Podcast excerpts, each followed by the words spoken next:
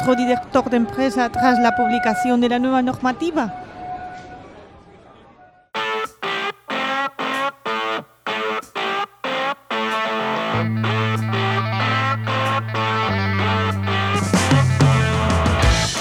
Bienvenidas y bienvenidos a RSC, Rescate Sostenible Corporativo. tu podcast salvavidas para sobrevivir en la selva de la sostenibilidad sin morir en el intento.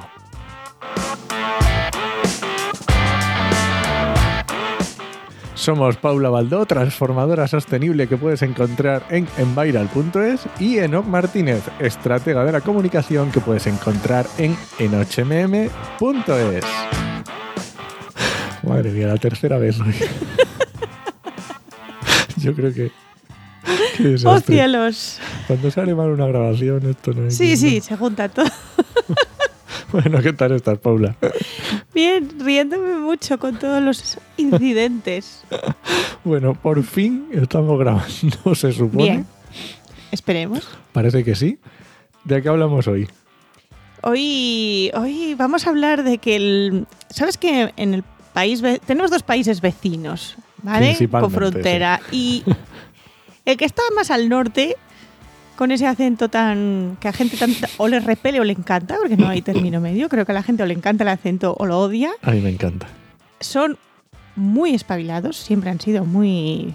los primeros en, los primeros en, los primeros en. Sobre todo en temas ambientales. en temas ambientales les encanta ser los primeros y han decidido los compañeros franceses y compañeras que ya era hora de poner ya oficialmente y transponer la directiva de responsabilidad corporativa, siendo el primer país de Europa en hacerlo. Y entonces me está diciendo que, como eran los primeros, lo han puesto igualico que estaba, la han dejado, ¿a que sí. Pues sí.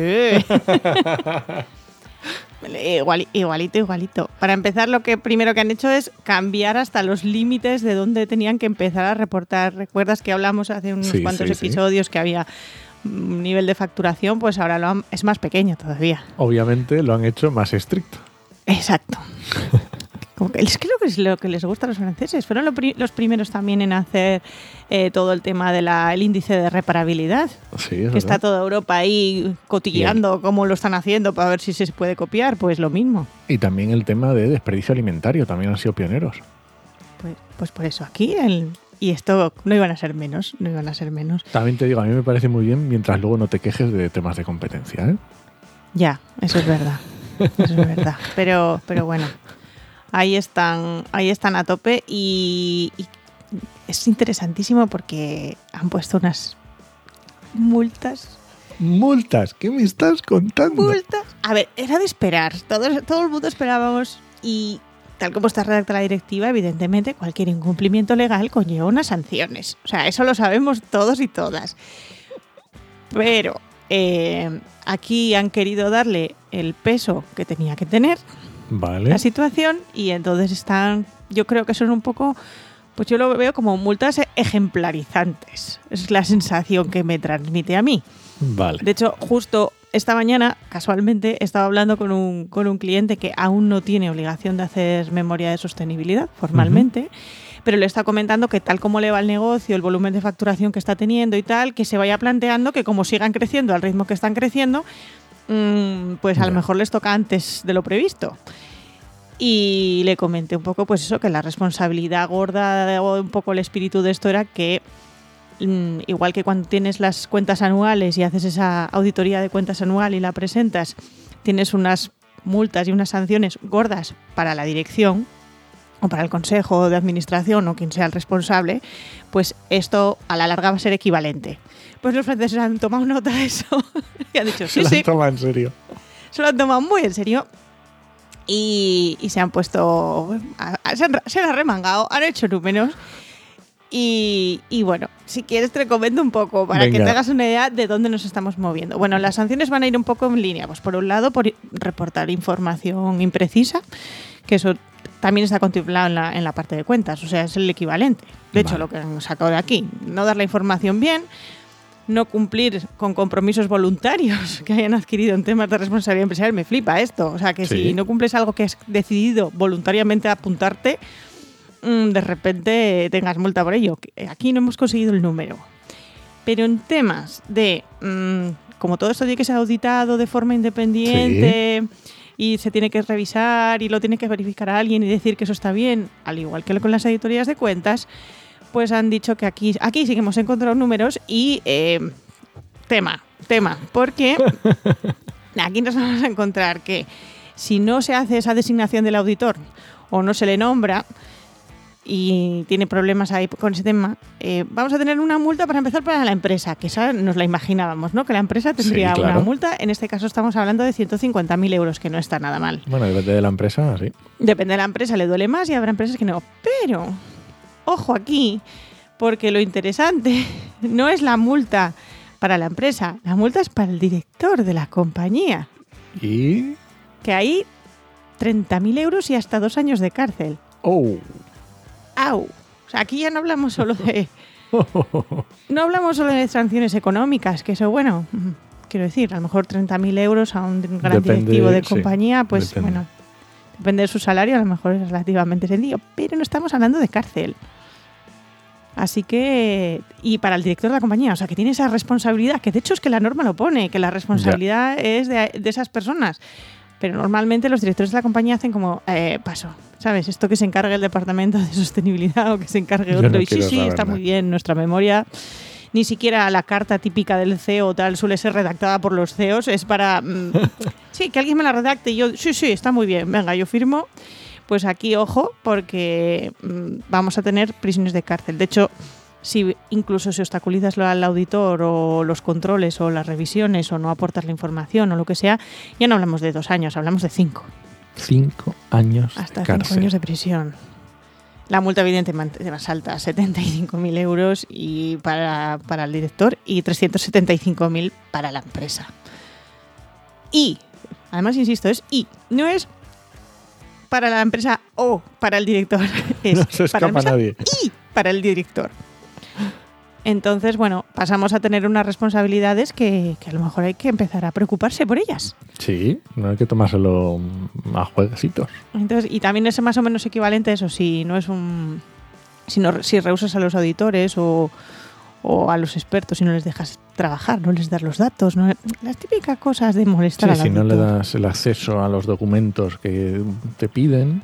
Que te piden, pues también estamos hablando de esos cinco añazos de cárcel que puede caer. Tela. Tela. Y luego hay otro detalle que es bastante, bastante llamativo, que es que aquí eh, cualquier parte interesada puede demandar a la empresa. Y en parte interesada ya hemos dicho que muchas veces es una parte bastante amplia. Sí.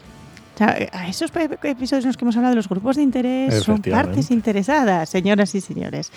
Entonces, a lo mejor no tener bien considerados a nuestros grupos de interés puede desencadenar que algunos se mosquee, por no decir algo peor, y decida que no está de acuerdo con lo que tal y te demande. Así que, ojo, ojo con esto porque, a ver, que yo entiendo las bases, o sea, yo entiendo que, que, quieren asegurarse que la gente lo haga bien, que dé los datos precisos, que se cumplan las cosas que se dicen, que no haya greenwashing, o sea, todo eso yo lo entiendo. Pero por experiencia de lo que estoy viendo yo a nivel de otros temas con greenwashing y similar, lo que me da la sensación es que puede pasar que al revés, o sea, que con lo que consigamos que las empresas vayan al mínimo, mínimo, mínimo, mínimo. Ya. No sé cómo lo ves tú, pero...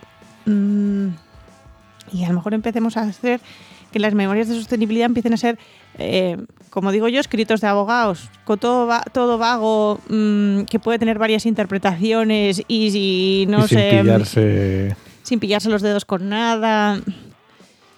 Oye, y también... Me, me preocupa un poco eso. También hablaban de eh, quedar fuera de licitaciones, ¿no?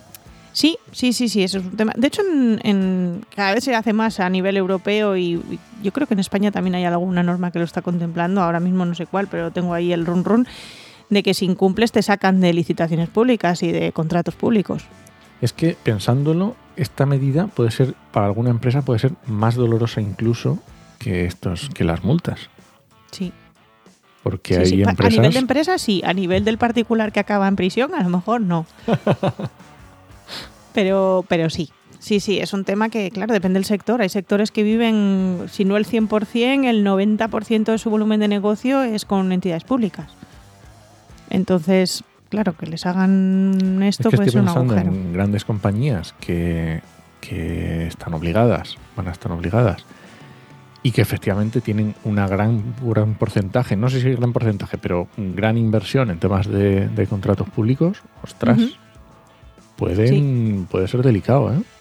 Es un tema delicado. Sí, eh, lo que ha querido aquí está claro es eso, es equiparar la importancia que tiene la sostenibilidad, la información no financiera con la financiera. De hecho, mm, porque mi francés no es muy bueno y, y y la lectura de las normativas francesas por experiencia es tediosa, difícil y mm, muy de estas que son conectando normas con otras normas y reconectando con una cuarta que está más allá. Entonces no puedo ver directamente o medianamente ágil las sanciones en todos los casos que comentaba antes. Pero mi intuición me dice que son equivalentes a las de los auditores financieros. Todas estas que te he dicho es el Ya. equivalente al de las cuentas financieras. Ya que han cogido lo que ya existía eh, Sí. equivalente y lo han puesto. A ver, yo mm, veo difícil, por ejemplo, estas que decías de obstaculizar las auditorías o rehusar, eh, eh, o sea, buscar cierta información. Mm, quiero decir, si me pongo en una auditoría de una gran empresa Hmm, que llegue a tener estos problemas y que el Sí. auditor lo denuncie, me parece una, una situación muy extrema. Puede ser. ¿Sabes lo que quiero decir? Puede Porque ser. en, en España, si recordamos así grandes auditorías, tema bancos, que han pasado en la última década, una cosa así, Ujú. mm, antes, quiero decir, antes se retiran y dicen que, ¿sabes? Mm, suelen Sí. pasar estas cosas y no lo sé. Para llegar a estos extremos, mm, Bueno, te digo, yo hace un momento cuando estaba revisando un poco la norma francesa, la he leído así un poco en diagonal, ¿eh? Pero, Ujú. cual te digo que es bastante complicada y eso, pero me ha parecido leer en un trozo que aquí no, que no tenemos contemplado eh, las sanciones que tienen los auditores.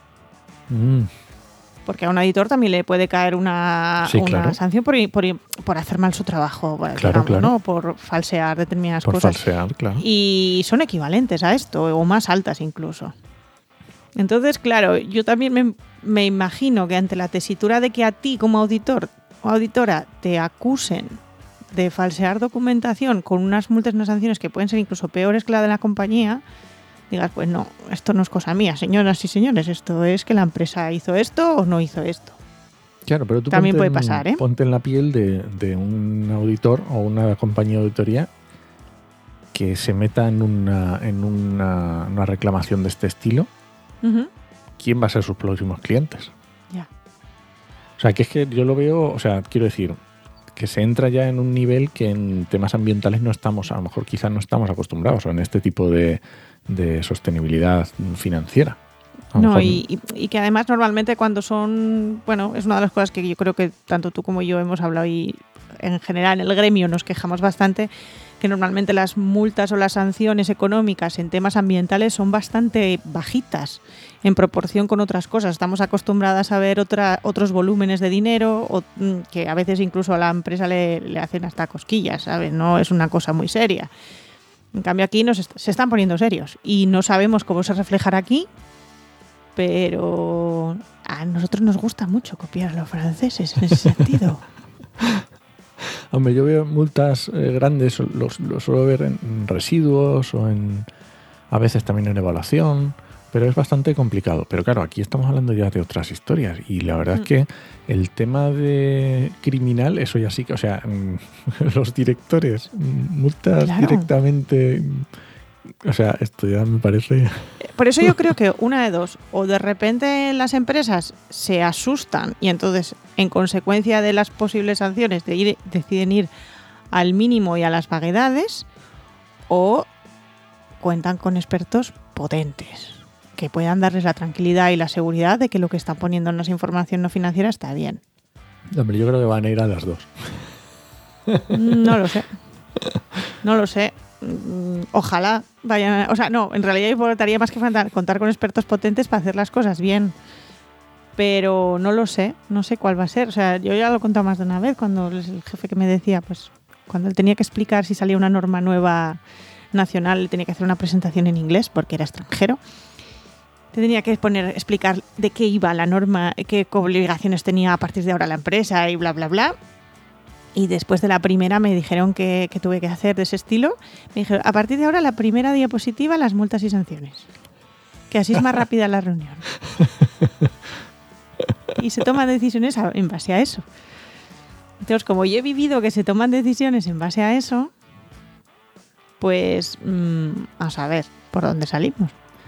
Ya te digo, yo creo que mm, se va a tomar muy en serio, pero pues igual que se, al día de hoy se toman sectores financieros o de, de otro tipo, se va a equiparar.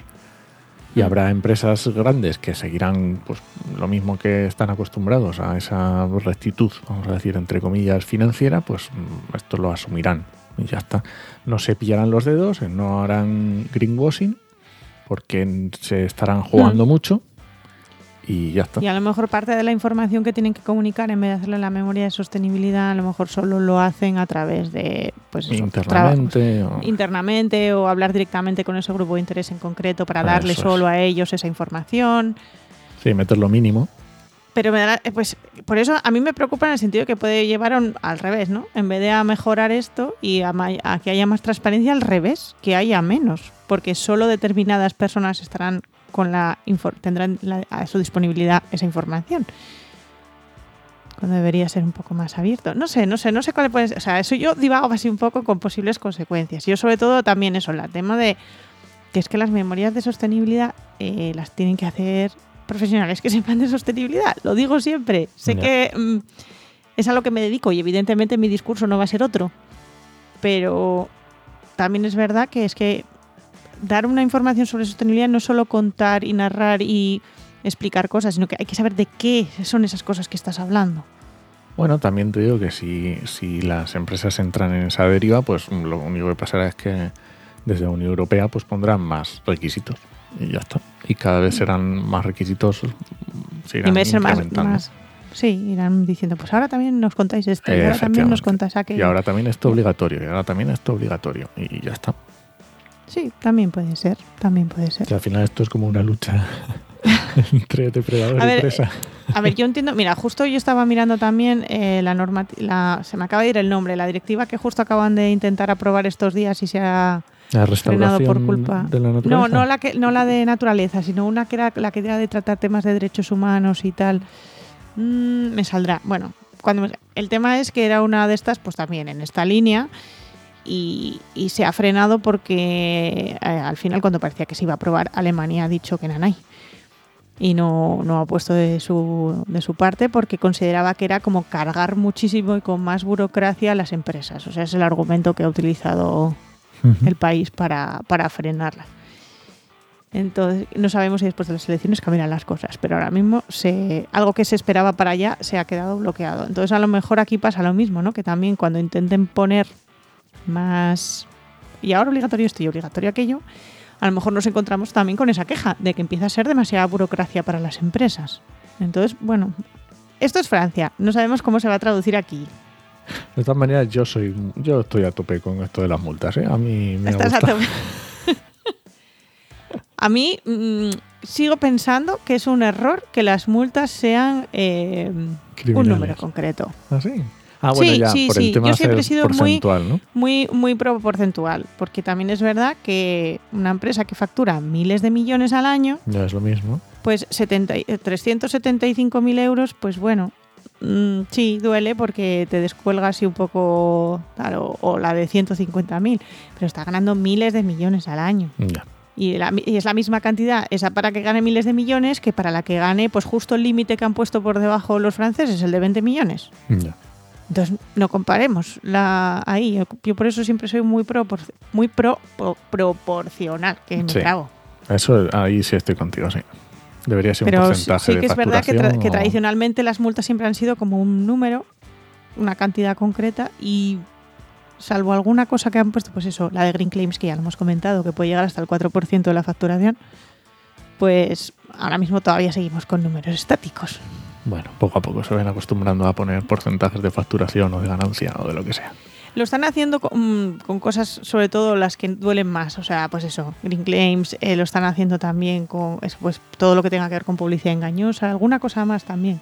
Porque se han dado cuenta que no, que a la empresa le da igual. La multa tal como estaba contemplada, porque era muy pequeña. Bueno, eh, ¿alguna cosa más? No, yo creo que podemos dejarlo aquí. Si alguien nos quiere comentar qué opina, si cree que esto puede en España puede ir a peor o a mejor y qué consecuencias puede tener para, para las futuras memorias de sostenibilidad de las empresas, cómo cree que puede evolucionar esto, pues que nos cuente. Oye, solo decir que esto lo hemos visto en un artículo del blog de Antonio Vives, de Cumpere, que está muy... Cumpetere, perdón. Es que es difícil, sí. Sí, que está muy chulo, que hemos comentado algún artículo suyo y que os recomendamos. Sí, me, me gusta cómo, cómo les plantea determinadas cosas este hombre, la verdad. O sea, él personalmente tiene una forma muy, muy especial de contarlo y, y a mí me gusta. Muy bien, pues nada, pues muchas gracias por escucharnos y puedes dejarnos comentarios y sugerencias en podcastidae.com o en tu reproductor preferido. Hasta la semana que viene. Nos escuchamos.